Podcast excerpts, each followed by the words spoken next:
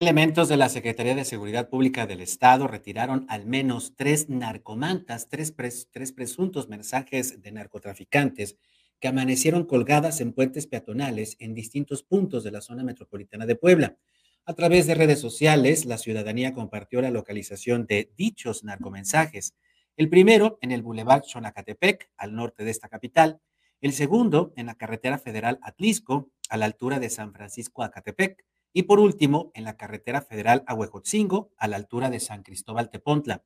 Las tres mantas tienen el mismo contenido impreso. En ellas se puede leer un mensaje para los ciudadanos que dice, Puebla ya tiene dueño y es el señor Mencho, en referencia a Nemesio Oceguera, el Mencho, presunto líder del cártel de Jalisco Nueva Generación. En el mensaje se advierte, llegamos a limpiarlos de lacras, de lacras que roban, extorsionan y secuestran para que tengan tranquilidad la gente decente. No somos corrientes, solo venimos a trabajar y a limpiar de lacras que atentan contra la ciudadanía. La autoría de dichas líneas se atribuye a Gópez, el señor de la Talia, de la Talía, presunto integrante del cártel de Jalisco Nueva Generación. Por supuesto que el gobernador de Puebla, Miguel Barbosa Huerta, minimizó este hecho, que sin duda contraviene su discurso sobre la efectividad de los cuerpos de seguridad pública bajo su mando. Barbosa Huerta señaló que las narcomantas son obra, son obra de un bromista, de un guasón, en referencia al personaje de Batman, este personaje maligno, pero siempre sonriente y bromista, que el gobernador de Puebla rebautizó, que por ser mexicano lo llamó el guasoncle. Incluso, dijo que si su intención es provocar miedo entre la ciudadanía y por supuesto en el gobierno, está muy equivocado. Eso fue lo que dijo el gobernador de Puebla sobre las narcomantas.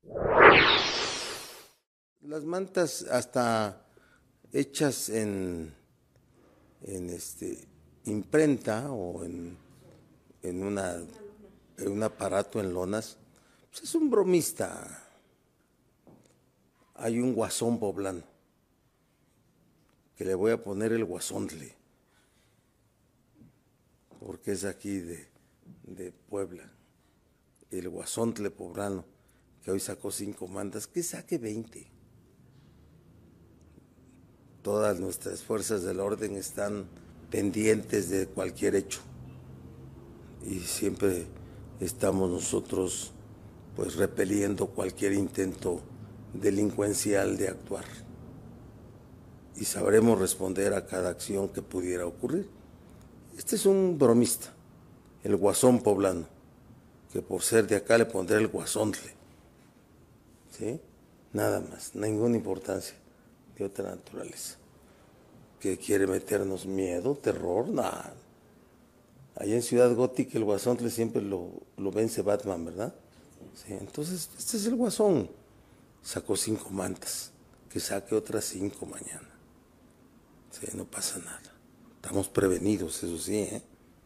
No crean que estamos nosotros, que nosotros tomamos a broma y nos desprevenimos. No, todo en serio. Pero este es un guasón.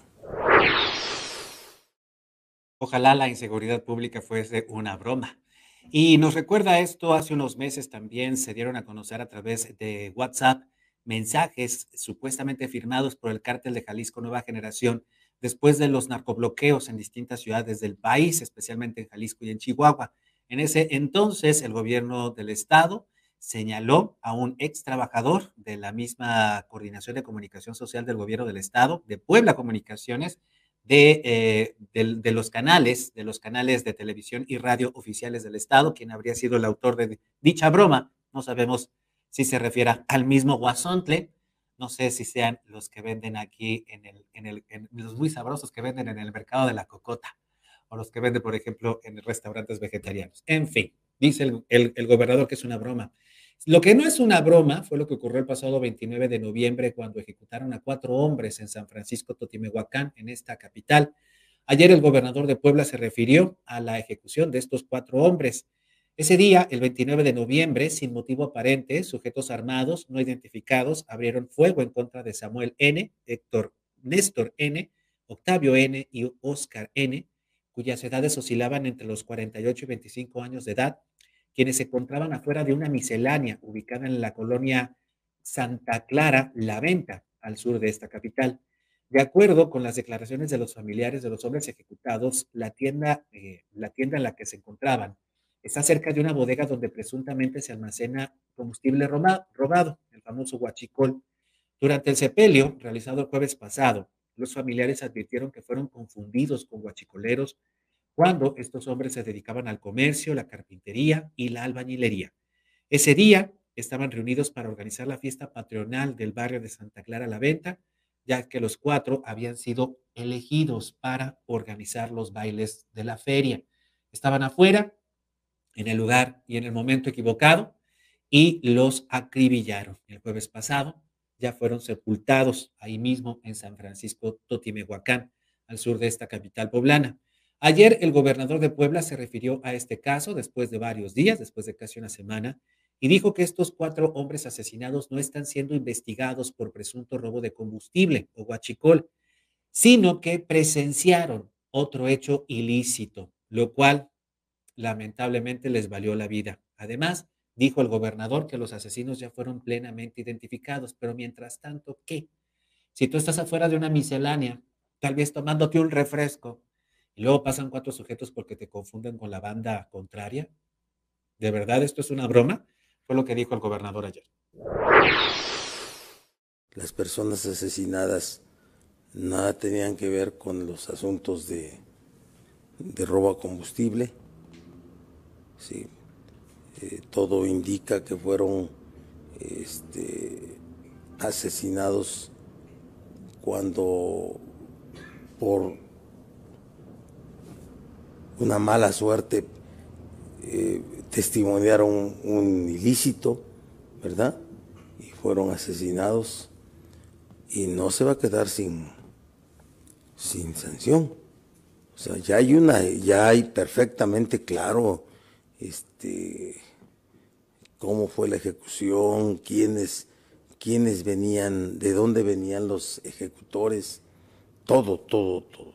Pero bueno, ese debate de si eran personas, eh, un ajuste de cuentas, no, no fue un ajuste de cuentas. Fue un ajuste de cuentas, sin embargo, repito, tú estás afuera de una miscelánea tomándote un refresco, conviviendo con tus vecinos, conviviendo con tus amigos. No hay explicación aparente y a final de cuentas el gobierno del estado lo que hace es simple y sencillamente salirse por la tangente, dar explicaciones muy fáciles, muy, muy, muy, muy por encima pero no hay un verdadero combate a la delincuencia, no hay un verdadero combate a la inseguridad pública. Tan es así que lo podemos sufrir todas y todos, y todas y todos hemos cambiado incluso nuestras formas, nuestras salidas, ya no, ya, procuramos no estar en la noche en la calle porque nos asusta mucho. Y lamentablemente el gobierno dice, es una broma. Síguenos en Facebook y en Twitter. Estamos contigo, Puebla.